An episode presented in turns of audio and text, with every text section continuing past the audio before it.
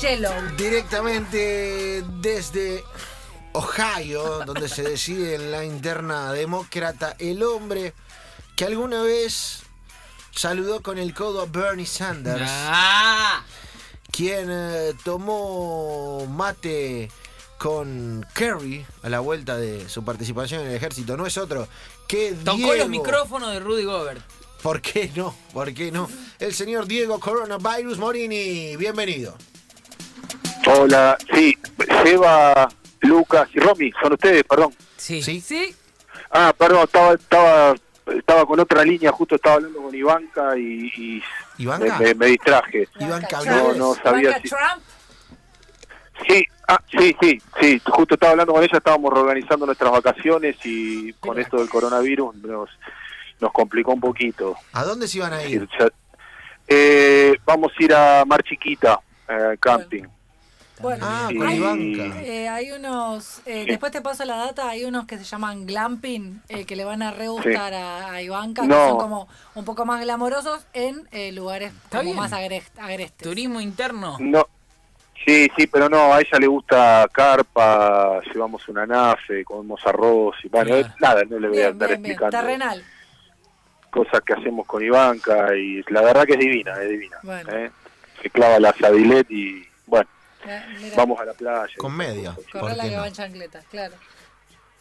¿Cómo, ¿Cómo están ustedes? ¿Cómo están pasando esta hermosa cuarentena? Bien. Bien, muy Bien, con un Lucas Rodríguez vi- vibrante y vivaz, eh, con las conversaciones sobre Sí. coronavirus, contento de Está eso. feliz. Eh, le recordamos a la gente, está en mi rol de conductor, tengo que decir esta estupidez, pero le recordamos a la gente que estamos con equipo reducido, que el señor Morini está en la casa porque lo estamos cuidando. Es una obviedad, pero lo tenemos que repetir para Estamos que la gente haga lo mismo en su casa. Equipo recontra ultra de emergencia mínimo. Hay que ¿Bien? quedarse en casa, Morini. ¿Viste cómo son estos momentos de flagelo social? Sí, además, viste que cuando estás en tu casa podés contener un poco mejor el llanto. Yo quebré, me quebré cuando lo escuché a Javier Armando desde, desde la ciudad de la manzana esa iluminada, que él está ahí, está guardado. Entonces como que me, me, me quiebro cuando lo escucho, además con su vínculo con Edu y bueno, ¿Viste? esas cosas que a uno le cuando está lejos. cortamos con Lanza y me llegó un mensaje de un amigo que dice, el Sí. gobernador de Nueva York anunció que hubo más de mil casos nuevos de coronavirus en 24 horas. Así que Lanza va a volver cuando vuelva Kevin Garnett. Sí, Lo- la terapia, ¿no? Pero bueno, no importa. Eh, ahí estamos, ahí estamos. Yo creo que Bueno, chicos. hay que preservarlo, hay que preservarlo. Hay que cuidarlo un poquito. Sí, ya vos sabés bien, Seba, y yo también que, que necesitamos necesitamos mimarlo un poco. hay que preservarlo. hay que cuidarlo. A nuestro. Armando. Bien, ¿qué nos Sí. trajo Morini desde algún confín de la cuarentena? Sí, la verdad es que la- eh, me, daba por, por, por revolver un poco de, historia y, y contarles algunas cuestiones que tienen que ver con esta NBA que está detenida, con, con bueno, con varios casos. Ayer con, con la noticia de, cuatro casos en los Nets y probablemente todavía no, no fue oficialmente comunicado, pero Kevin Durant sería uno de los afectados. Pero cuando cuando se habla de NBA se habla de miles de historias y de miles de situaciones y la verdad es que desde hace un tiempo venía leyendo y buscando algo de información y, y, tratando de encontrar algunas que me parecen que son súper fascinantes porque muestran también un poquitito lo que tiene que ver con, con este mundo de, de muchachos que están llenos de oro, pero, pero que vivieron situaciones realmente eh, delicadas o, le tocaron eh, atravesar momentos turbulentos en su vida. Y esto tiene que ver con, con un muchacho que, que está en uno de los equipos eh, sensación de la NBA, eh, que, que tiene una madre que se llama Lisa, que lo tuvo a él cuando salió apenas un par de semanas después de que terminó de graduarse en la escuela secundaria. Lisa lo tuvo a Patrick. Eh, vivía en, Chicago, en, un departamento que estaba ubicado en Parkside y Washington, y mm, vivieron muchísimos años ahí eh, en una eh, con una situación en una ciudad muy compleja como, como es en Chicago, donde el día a día se, se volvía bastante intenso. Patrick dio un, val- un vuelco tremendo a los 20 años, pero para llegar a esa instancia vivió miles de situaciones muy, muy, muy delicadas. Eh, por ponerles algún ejemplo, eh, él contó hace poco, eh, Patrick Beverly, de él estamos hablando, contó en una entrevista con ESPN que cuando él era chico, la abuela le solía decirle que tenía que mirar películas italianas para ver todo lo que había sucedido en El Padrino, o mirar a Los Sopranos, para aprender de qué se trataba toda esa vida. desde los ocho años que él vivió momentos intensos, como por ejemplo ver cómo la robaban a la mamá, le robaban 20 dólares y él no tenía nada para hacer y, estaba completamente em, consternado por lo que estaba sucediendo, o compartir varias jornadas con, novios de su madre que, se dedicaban al narcotráfico. Eh, incluso Patrick Beverly hace poco dijo que su vida era el aro vender drogas y realmente es estremecedor lo que le tocó vivir a él porque mm, tuvo una situación particular en su vida que, lo hizo cambiar y, para eso em, primero em, no, no, no pudo escaparse de ese mundo al cual él estuvo sumergido con, con, con, la venta de marihuana durante muchísimos años para poder comer. Él decía que, que la única forma en que podía sostener parte de su, de su vida cuando todavía era pequeño, tenía, adolescente, no pequeño, eh, era vendiendo drogas y, e incluso eh, él tuvo que ver como Adalai Dexter Hood, que era, fue novio de su madre, era un narcotraficante, vivió durante cuatro años con, con Hood y vio eh, cómo lo mataron con ocho disparos delante de él.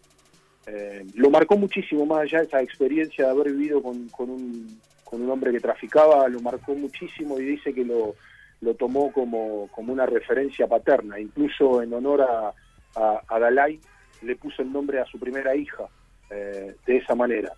Eh, realmente eran años muy pero muy complejos para él y, y en, en esa época tuvo una situación muy particular que es que iba arriba un Dodge Magnum eh, blanco y tuvo un accidente muy muy fuerte.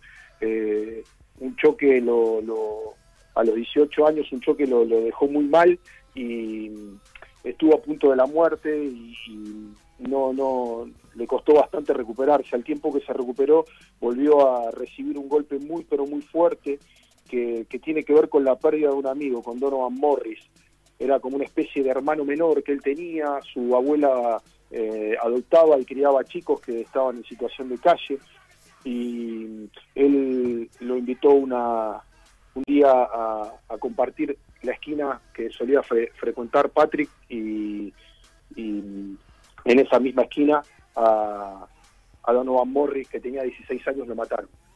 En esas situaciones que él entendió que ya su vida no, no podía seguir de esa forma y que, necesitaba dar un cambio. Tenía 20 años, Patrick, cuando, cuando eso sucedió, ya tenía un chico de dos años y una, un, nene de dos años y una hija recién nacida, y le anticiparon un pago de 5 mil dólares para ir a jugar eh, fuera de los Estados Unidos, porque ya no podía seguir eh, en los Razorback, donde él había jugado.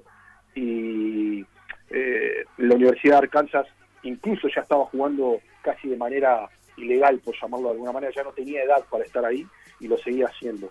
Y él se fue al, al BC Dnipro, eh, a Ucrania, agarró las cosas y se fue a Ucrania. porque él entendía que de la única forma que, que podía salir de ese universo era escaparse de los Estados Unidos. Eh, al año posterior, los Lakers lo, lo draftearon, puesto 42, el año 2009, eh, lo traspasaron a los Hits pero él decidió no volver a los Estados Unidos. Entendía que no era el tiempo de hacerlo y se fue a Olympiacos de Grecia. Estuvo compitiendo ahí un, par de años y en 2001 se fue al, al Spartak de San, Petersburgo. Siguió en Rusia su camino. No quería saber nada con, con, volver a, los Estados Unidos porque entendía todavía que, no era tiempo de, encontrarse con, un universo que lo, lo, había afectado mucho. Ya había cambiado su vida eh, las cosas económicamente lo, lo, habían ayudado y entonces eh, ya no pasaba por momentos complejos. Hasta que en 2012, hace bastante poco, eh, desembarcó en los Rockets. Llegó a la NBA recién en 2012. Qué el tipo en los. Rockets, eh, sí, empezó a tener una vida mucho más eh, ordenada, obviamente, con muchísimos controles. Él empezó a contarle a, a todos aquellos que se, con los que se rodeaba eh, qué momentos había vivido y eso lo ayudó para que lo protejan. Si alguno lo vio jugar a Patrick Beverly o quien lo vea o revise algún video se va a dar cuenta que es un es un jugador de los que consideramos bajitos, un base ligero, bravucón, Muy eh, bravucón. bastante jetón. Sí, Getón Muy. iba a decir, Getón. Muy, uno, uno lo, lo amás completamente si es tuyo, lo odias completamente si es rival, Diego. No hay término medio. Exactamente. Eh, el tipo está criado en la calle. eh, mucho tiene que ver con eso. Eh, no, no tenía, no, no tenía mucha contención. De todas maneras, el tipo tenía un talento que era jugar al básquetbol y entendió que, que, que de esa manera debía salir de ese momento. Él contó en esta entrevista que yo les contaba, chicos de ESPN, dice, eh, había bocas que necesitaban ser alimentadas. Eh, viniendo de donde vengo no podía darme el lujo de tener un fondo fiduciario o tener dinero de otras generaciones. Eh, no había lujo de- del salto de un negocio familiar. Yo tenía que hacer lo que tenía que hacer y en ese momento él entendía que esa vida era lo único que lo podía salvar. Por suerte, en ese accidente que yo le- le- les cuento, él empieza un poco a dar ese cambio con lo de Donovan Morris también, pero él confesó incluso que, después de, aquel accidente donde dio varios vuelcos su auto, eh, porque voló por, por, el- por los aires, sintió eh, como una especie de, de bendición, eh, que le decía que las cosas iban a estar mejor para él. Él confiesa después de muchos años que entiende que debe haber sido Dios eh, quien le hablaba de esa manera, porque de ninguna otra manera podía, podía haber nadie hablándole en ese instante, hasta que, mm, que, que, bueno, él enderezó su vida, ahora es hombre de, de los Ángeles Clippers, eh, franquicia que antes de que se terminara la, la, la liga por, por, por el avance del coronavirus en los Estados Unidos y bueno, la confirmación de- del caso de, de Rudy Gobert, el francés, y, después de Donovan Mitchell, eh, tenía a los Lakers y a los Clippers como sensación, eh, pero fundamental, fundamentalmente aún a él como uno de los jugadores importantes, porque en junio de, de, de- de- de- del 2017 ya habían empezado a, a- a tentarlo a él para, para jugar en Clippers y, bueno, en- en- eh, que, quedó, quedó junto a, a- al equipo eh, estable en, en- esta nueva temporada donde, donde Kawhi Leonard y Paul George eh, son las, las figuras. Y mm, una de las particularidades es que contaba Doc Rivers, el entrenador de los Clippers, que es un, un jugador al cual los compañeros lo quieren mucho, que es un tipo muy solidario, que saben de, qué tipo de, de persona em, eh, estuvo, eh, eh, eh, con qué tipo de persona pueden contar dentro del equipo, que saben que va a dar todo por, por los demás, que, que, que va a pelearse por quien tenga que pelearse, por eso muchas de las veces tiene, tiene esa, esa obsesión y que, y que dentro del vestuario incluso dice que a él no le importa si él mete la pelota, si, si él tiene que dar un pase o se tiene que tirar de cabeza para defender un compañero o simplemente defender al jugador eh, más complejo rival. Eh, de hecho, hasta hace muy poco, en- dentro de sus provocaciones, dijo que marcar a LeBron James no era para nada complicado, no le parecía una tarea difícil. Eh, Qué bar- Beverly es bardero, estuvo- eh, es Es bardero. como, ¿te acordás el juego donde vos ponías, ¿te acordás? había un juego donde vos ponías las manos eh, mirando hacia abajo y te hacían cosquillitas Sí, y vos no las, o sea, y te tra- trataban de golpear. Sí. Bueno, es, yo siento que es el que te hace las cosquillitas todo el tiempo. sí, está todo el tiempo Todo el gediéndote. tiempo. Por favor. Es un jugador Gede, es, es la definición de Gede dentro de la cancha. Bravo, bravo, bravo, no afloja, te molesta, getonea todo, getoneó a, a, a Lebron, Lebron que es a, a Lebron, hasta eh, Diego, en esa imagen donde se lo ve getonear a Lebron, hasta el propio Kawhi Leonard lo mira a Berly como diciendo, dale, Mostri, es Lebron. Ya, ¿Te parece, ¿Te parece que tenés que hacer semejante cosa? es Lebron, hermano, qué onda. Es bravo. No. eh. Y, y es una historia rara y sorprendente, la, la de cómo hizo su carrera, de dónde viene, a dónde llegó. Está buenísimo lo que nos está contando Diego. La verdad que sí, y, y- y que la verdad que es eh, la sensación de- del juego de Beverly y la particularidad de su personalidad, parece que fuese un jugador que hace años que está en la NBA. Y la verdad es que, si bien ya lleva eh, más de ocho temporadas, eh, su carrera no se construyó en la NBA. Y bueno, justamente por todo lo que hablábamos. Y como para tratar de entender y saber exactamente por qué Beverly es como es y se convirtió también en el jugador que es, eh, porque como decíamos se curtió en las calles, eh, solo hace falta leer o escuchar parte de esa entrevista para saber que él contó cosas como, como la que le voy a decir ahora. Me moldearon para ser un pequeño gángster, bebé, antes de ser yo mismo. No sabía lo que es ser un niño. Simplemente se trataba de ser el hombre de la casa y defender de la manera que yo pudiese a los míos. Así curtí cada uno de los espacios de mi cuerpo. Claro. Patrick Beverly, señores, un auténtico personaje que camina por el universo de NBA. Señores, Diego Morini y una historia de. NBA más, la de Patrick Beverly, eh, el hombre de Los Ángeles Clippers, nos la ha contado aquí desde, obviamente, su domicilio, como todos los columnistas de este programa. Diego, gracias, eh, lo extrañaba el señor Lucas Rodríguez, me dijo eh, antes de- del aire, ¿le quiere expresar alguna situación de amor antes de cortar con la columna? Yo lo extrañaba, Morini. Ay, Lucas, me vas a hacer, me estoy sonrojando. Vos no me ves Ah. ahora, pero me estoy sonrojando, Lucas. Señores, Diego. Morini, sonrojado y todo, gracias, Diego. Abrazo, muchachos, cuídense.